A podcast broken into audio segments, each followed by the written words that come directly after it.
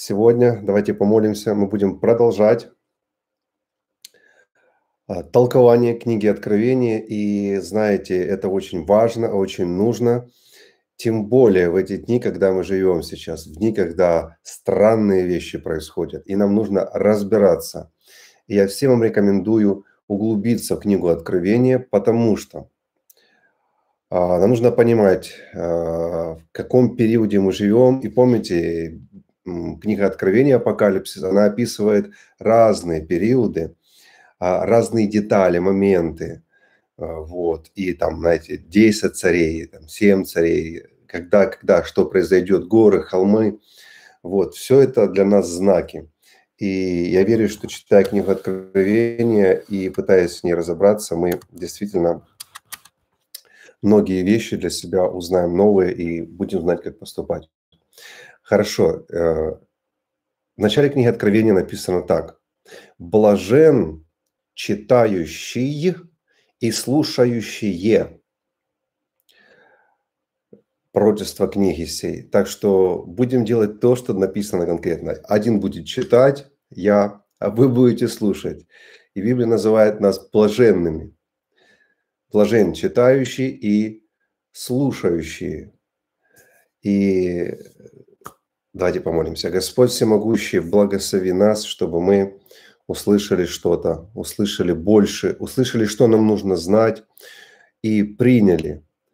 И мы действительно хотим понимать, потому что написано, что блаженные, которые слушают и исполняют написанное в этой книге. Потому мы желаем, Господь, понимать и исполнять то, что написано в книге Откровения. Аминь. Друзья, я вижу, вы пишете, и, и я всех вас приветствую. Извините, что э, каждого конкретно не могу поприветствовать. Ну, вот всем благословения, кто из вас нашел немножко время для Слова Божьего. И помните, что наша вера, она состоит из определенных составляющих. И все, что вы слышите и видите, составляет вашу веру. Таким образом, если вы хотите, чтобы ваша вера росла, а важно что-то делать для того, чтобы вера росла, даже ради того, чтобы получить то, что вы еще не получили. Потому что есть преграды, почему люди не получают чего-то по вере. Однако вера – это лифт. По вере написано человек может получить все. То есть даже если у тебя есть 20 причин, почему ты не заслуживаешь исцеления, ты там в прошлом что-то натворил, в настоящем натворил, у тебя какие-то сомнения, у тебя какие-то моменты, у тебя какое-то довольство, бунт, ропот, грех, что бы это ни было, может быть очень много причин, почему человек не получает ответа. Однако вера позволяет все равно ответу прийти. Так что вера – это мощнейший инструмент. И вот почему мы часто э, говорим о вере. Потому что мы и так знаем, что люди не заслуживают сами э, процветания, не заслуживают сами успеха, потому что они не делают правильные вещи, не пребывают в молитве, в бодрствовании, в слове. И потому их жизнь такая, знаете, как кочки. Но вера позволяет все равно подняться выше всего этого, заскочить в этот поезд, если хотите, подняться на вершину раньше других и получить. И это здорово, что у нас есть такой мощнейший инструмент, как вера. Так вот, вера формируется, созидается от того, что мы слышим. Так что э, изучение слова – это первое, что нужно для того, чтобы наша вера получала эти, знаете, пазлы и строилась. Хорошо. Скажу в двух словах то, чем мы занимаемся сейчас. И я вот даже от одного компьютера сел к другому компьютеру. Я сегодня заканчивал седьмую главу книги Откровения. Мы занимаемся сейчас точным переводом э, книги Откровения. И она пошла на редакцию сейчас. Еще вот, э, у нас есть редактор, который будет после меня, потому что моя цель э, критические слова там исторические разные сведения, экзогетика, герменевтика, подобрать все. Но есть еще редактор, который будет э, это все в соответствии с правилами э, языка формировать, запятые, точки и так далее, и так далее. Вот рекомендую вам читайте, мы уже сделали 7 глав, и там есть очень много таких интересных деталей. Хорошо, но сегодня мы не будем читать именно книгу Откровения, э, эти семь глав. Мы продолжаем по очереди именно толкование посланием, посланий к церквям. И сегодня послание к Смирнской церкви, церкви в Смирне. Если у вас есть Библии, э, и вам удобно вместе со мной следить, читать, можете это делать. Если нет, ну тогда просто слушайте, и тоже хорошо будет. Смотрите, я э, буду, э, мы будем читать со второй главы, Откровение вторая глава, с 8 стиха. А, но вначале я расскажу о городе Смирно. Немножко исторических сведений. Почему? Потому что если мы не знаем исторически каких-то деталей об этом городе, то мы не поймем, почему какие-то вещи Иисус называл. Почему он именно обращался к ним вот так, а не как-то иначе? Почему он одной церкви так обращался, другой вот так? И поверьте, во всех семи церквях, так как э, во время, когда э, было обращение к этим церквям, то есть было это послание, э, эти церкви проходили что-то, да, определенные периоды. И поэтому Господь Иисус, когда Он обличал церковь или давал какие-то наставления, или хвалил за что-то, он употреблял специфику их местности, их города и название их города. И вот почему мы именно толкуем сейчас, а не просто читаем послание своим церквям, чтобы понимать глубже, почему Иисус говорил так или иначе. Итак, Смирно. Ныне это город Измир. Он принадлежит к числу древнейших городов Малой Азии. Город славился своей красотой, мощнейшими улицами, которые вымощенные камнем, живописными деревьями, и был такой холм Пагас или Пагос, который вместе с украшавшими его зданиями возвышался над городом подобно венцу. И вы поймете, почему Иисус о венце говорил дальше, когда он кое-что говорил для побеждающих. То есть он был по виду как венец этот холм. Держите это, потому что это важная деталь. И еще кое-какие детали об этом городе. Там была проблема в Смирне. А строители города совершили серьезный просчет. Это сейчас говорю исторические сведения. Они не сделали на мощенных улицах Смирны водостоков. И поэтому часто, особенно после ливня, э, улицы превращались в потоки воды. И после э, различных несчастий, перенесенных Смирною, от землетрясений, пожаров, моровой язвы, войн, разорения, э, она то есть была реально... Потом Александр Македонский ее. И знаете, э, вот поэтому у нее было два названия. А, что она и живая, и мертвая. Поймете, почему Иисус обращается к ней, был мертв и жив. То есть это все аллегорический язык, но это было в Смирне. У нее было два названия – город страданий и город жизни, потому что с одной стороны она была полностью разрушена, и с другой стороны Македонским была восстановлена. В настоящее время Смирна имеет 120 тысяч жителей, и вообще смирно переводится это а, погребальное ароматное благовоние. То есть эту смолу употребляют для парфюмерии, там, мазей, благовонных курений и как средство для бальзамирования мертвых. Но этой информации достаточно, чтобы понимать, что дальше, а, вернее, что Иисус говорил и почему он определенные слова употреблял к этой церкви. Давайте читать с 8 стиха. «И ангелу Смирнской церкви напиши. Так говорит первый и последний, который был мертв и все жив. Здесь есть напоминание, что Господь победил смерть. И эта смерть И вообще эта победа была также одержана и ради них, ради людей, которые живут в Смирне. И зная, насколько она настрадалась в прошлом, Смирно, и что предстоит ей в будущем, Иисус ободряет ее. Так как Смирна была многократно уничтожена, я уже говорил, да, землетрясениями, пожарами, язвой, войнами, разоренной лидийцами, но все равно выжила. И Иисус и обращается к ней с ободрением. К тебе говорит тот, кто также был мертв, но жив. Девятый стих читаем дальше. «Знаю твои дела и скорбь, и нищету. Впрочем, ты богат. И злословие от тех, которые говорят о себе, что они иудеи, а они не таковы, но сборище сатанинское». Давайте по, по частям рассмотрим. «Знаю твои дела и скорбь и нищету». Ну, скорбь и нищета может буквально иметь отношение к состоянию, в котором была Смирна в результате множественных разрушений. И, кстати, история Первой Церкви говорит также и о том, что в ожидании скорого пришествия Господа, помните, да, они все приносили свое имущество в церковь, и у них было все общее. Да? Это в Деяниях 4 главе написано.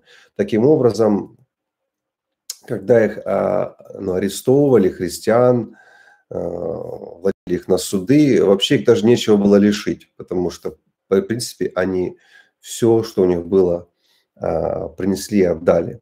И нищета – это действительно ну, то, что было у многих христиан Первой Церкви. То, что они были очень жертвенные, и они думали, что вот-вот Господь придет. Так что, говоря о скорби и нищете, Иисус скорее всего, учитывал также эти факторы. Еще также он сказал, что речь идет о скорби в результате преследований да, от иудеев, которых Иисус назвал синагогой сатаны. Смотрите, и злословие от тех, которые говорят о себе, что они иудеи. И мы знаем, что клевета евреев была причиной первого гонения на христиан. И всегда, согласно истории, возбуждала римлян против христиан. И вот Иисус назвал иудеев сборищем сатанинским. И буквально слово сборище переводится сатана, ой, синагога. Он их назвал синагогой сатаны. Я думаю, э, это из-за того, что они были инструментами в руках сатаны, из-за которых вот страдала церковь. Откровение 2.10. Не бойся ничего, что тебе надобно будет претерпеть. Вот дьявол будет вергать из среды вас в темницу, чтобы искусить вас. И будете иметь скорбь дней десять. Будь верен до смерти, и дам тебе венец жизни. Первое. Иисус сказал, не бойся ничего, что тебе надобно будет претерпеть. Это очень интересно, что Иисус не избавил их от каких-то ну, негативных событий, которые должны были прийти. Но Он их укрепляет и ободряет. Не бойся и будь верным до смерти. Очень интересно. И читаем дальше. Вот дьявол будет вергать вас из среды в темницу. Смотрите, Иисус э, четко объясняет, что это именно дьявол, то есть гонения серьезные, будут именно провоцироваться дьяволом. И это будет причиной их скорби и даже мучения, потому что он говорит, что будь верен даже до смерти.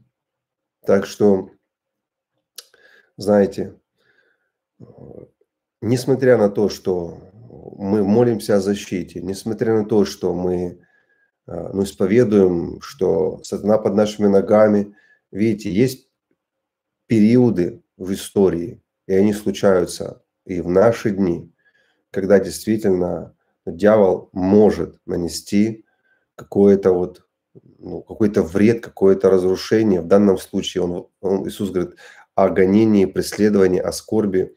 Э, да, вот еще раз прочитаю, что здесь именно дьявол. Вот дьявол будет вергать вас, э, вергать вас в темницу, чтобы искусить вас.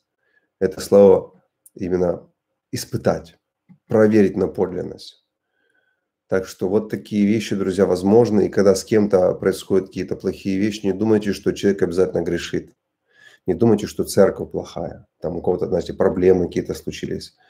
В здание пытаются отобрать. Не думайте, что только грех предшествует тому, что какие-то проблемы приходят. Видите, Иисус церковь говорит конкретно. Ребята, стойте. Будут проблемы. Придет дьявол. Будет возни, воздвинет на вас гонение. Вас будут бросать в темницу. Это будет, чтобы вас испытать. И он говорит, что это именно дьявол будет пытаться их искусить, то есть испытать. И он говорит, будьте верны до смерти. Очень интересно. Знаете, вот несмотря на то, что эта книга э, вроде бы события уже, которые прошли, да, но для нас тут очень много полезного всего, чтобы мы были также верны, были стойкими и понимали, что вообще происходит. И когда даже какое-то правительство э, начинает что-то против церкви делать, мы понимаем, что за этим стоит дьявол. Хорошо, читаем дальше. «И будете иметь скорбь дней 10». Очевидно, что здесь э, какая-то интерпретация. И многие толкователи Библии согласны, что здесь говорится не о физических каких-то десяти днях. Вот.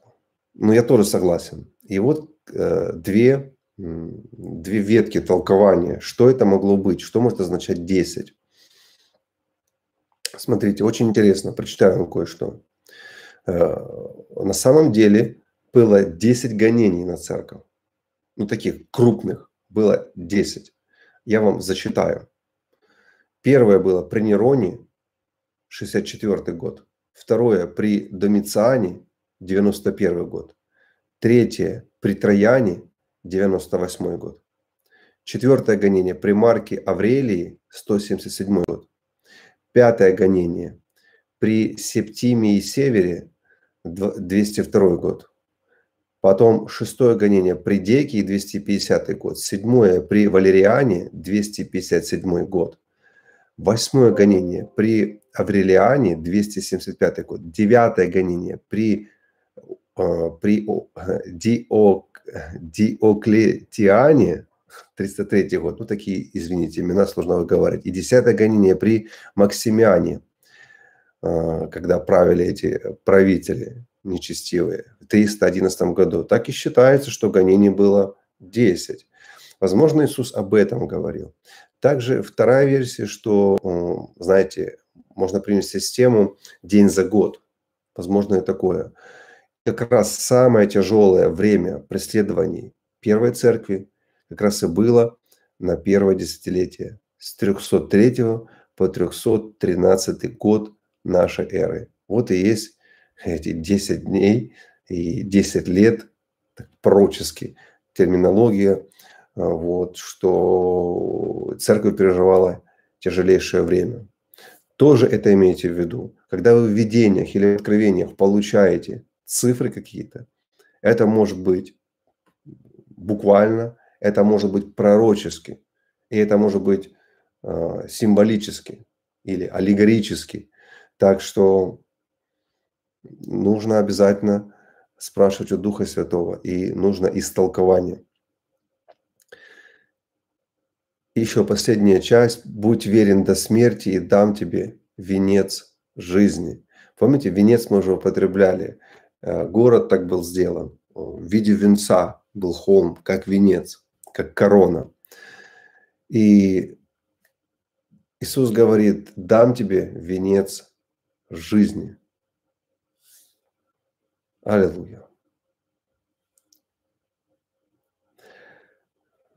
Может, кому-то из вас это не понравится, то, что я скажу, но путь верен до смерти может означать, что на некоторые молитвы о помощи и защите в критическое время так и не придет ответ.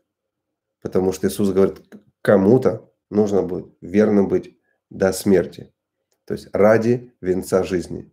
Будь верен до смерти, и получишь венец жизни. То есть кому-то предстоит стоять верно до самой смерти. Это немножко не вписывается в современную теологию, потому что современная теология сегодня, или это даже теология сложно назвать, современный стиль проповедования такой, все будет хорошо, Бог с тобой, Он тебя не покинет, ничего плохого не случится, все будет по маслу, все будет сладко, все будет светло, все будет очень красиво, не переживай. И потом люди, когда попадают в проблемы, они говорят, а где Бог? А что случилось? Может, может я вообще Бога прогневал? Видите, а вот даже мы читаем послание церквям, где сам Иисус говорит, не просто какой-то проповедник, сам Иисус объясняет, что, друзья, кому-то из вас придется пострадать за Иисуса и быть верным даже до смерти. Пострадать за Евангелие, пострадать за веру. Вот так. Вот почему полезно читать книгу Откровения, потому что мы немножко понимаем больше характер Господа. И также э, в одной из глав книги Откровения вы будете читать вы вспомните этот момент, когда печати снимались, души убиенных за Слово Божье, да, то они были умершлены именно за то, что за их веру и за Слово Божье. Хорошо. Дальше. Одиннадцатый стих. «Имеющий ухо да слышит, что Дух говорит церквям. Побеждающий не потерпит вреда от второй смерти. Теперь мы видим, что обращение идет каждому, не только уже к церкви в Смирне, но вообще каждый побеждающий. Всякий побеждающий не потерпит вреда от второй смерти. Это ободрение, которым заканчивает Иисус – послание, обращение к Смирской церкви. Слава Богу. Что имеется в виду? Ну, очевидно, что мы знаем, есть первая смерть. Это прекращение существования физического тела. И так сказано, человеку, человеком однажды положено умереть. Это Евреям 9.27. Но еще мы знаем и вторая смерть, да, помните? Так вот, побеждающие, и речь идет о христианах, сказано, что смерть вторая то есть не навредит им никак. То есть смерть вторая им не вредна, не страшна, так можно сказать. Слава Богу. Так что страдающей церкви нужно знать, каким бы ни был тяжелым этот период, гонения, что бы там ни было, церковь все равно будет жива. И как ожил воскресший Иисус, вот и как город Смирно был отстроен, так будут и избавлены побеждающие. И самая большая победа – это победа именно над смертью. И даже если физическая оболочка перестает существовать, уже вторая смерть не имеет власти над такими людьми, то есть они будут жить вечно. Слава Господу. В заключение, знаете, о Смирской церкви, что можно добавить, что Господь не делает ей ни единого упрека. Очень интересно. Но только говорит, зная твою скорбь и обещает дать венец жизни. Думаю, церковь, которая является действительно примером для многих, потому что если э, в других церквях Господь а, делал какой-то упрек, Он обличал, то здесь ни единого упрека. Так что если вы страдаете, друзья, если вы проходите сложные времена, и вы верны, вы остаетесь верными, вы не, знаете, у вас нет мыслей предать Господа, у вас нет мыслей отречься, у вас нет э, мыслей, знаете, просто вот оставить все, уйти в мир. Если вы остаетесь верными, это послание как для вас сегодня это ободрение Господа.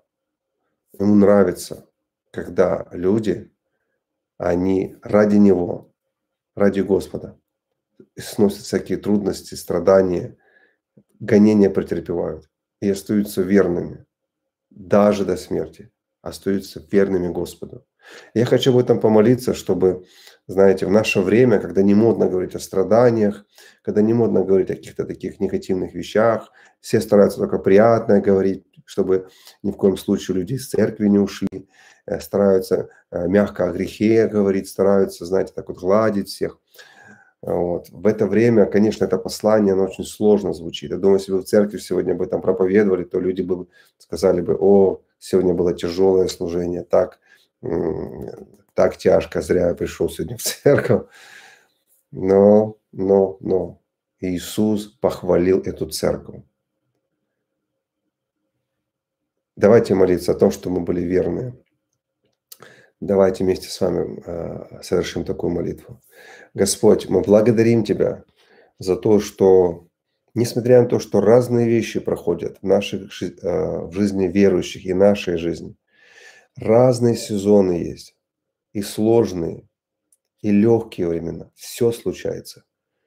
Но наша молитва, чтобы сохранить верность Тебе, как жена сохраняет верность своему мужу – чтобы мы никогда не отвернулись от Тебя, не предались э, всяким грехам, распутствам, не предались, Господь, просто мирской жизни, не ушли снова на старые пути, на порочные пути, но остались верными.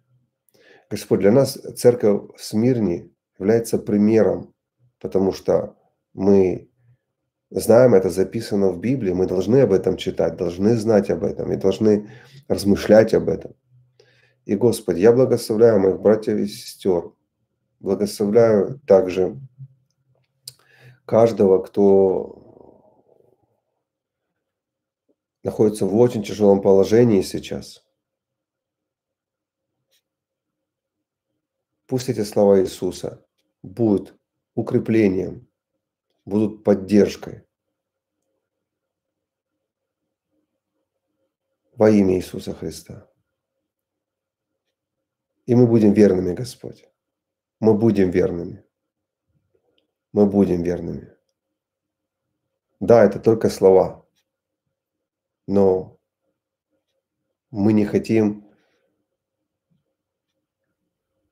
оказаться в числе неверных. Это наше большое желание. И Пусть так это и будет. Аминь. Да. Отвечая на вопрос многих людей в отношении послания к церквям, что все-таки это уже было в истории, или это только церквям в Асии, или это э, семь периодов церкви, или это к нам имеет отношение. Мне кажется, из-за того, что книга Откровения, она вообще полна символики, то я думаю, что эта книга и, ну, собственно, сами эти послания, да, сейчас не будем всю книгу Откровения брать, я думаю, что все эти послания, они адресованы были и физически церквям, которые были в Асии. Я думаю, что также говорится о семи периодах церкви, потому что можно проследить, да, эти периоды. Сейчас э, последний период Ладикийской церкви очень похоже, как он говорил, то, что сейчас происходит. И мне кажется, что это также э, э, разные, если хотите, отпечатки или разные сезоны, которые может проходить любая церковь. Так что я верю и в первую, вторую, третью теорию. Я верю, что это и то, и другое, и третье. Потому что каждая церковь, неважно в каком она периоде живет, была ли она 500 лет назад или сейчас, она может быть церковь смирно, то есть гонение, притеснение есть, а она остается верной. Или может быть как церковь Ладикии, да, может быть такая, а мне ничего не надо, я разбогател, аллилуйя, у меня все есть, у меня есть телефон, ну, мы же все есть считаем, знаете, у меня все есть. Как бы есть пакет такой основной, телефон, есть где жить, есть что кушать, все, у меня все есть. Вот. На самом деле Иисус, конечно, обличил церковь Ладики, говорит, тебе нужно настоящее золото, тебе нужно глаза помазать, чтобы видеть. Хорошо.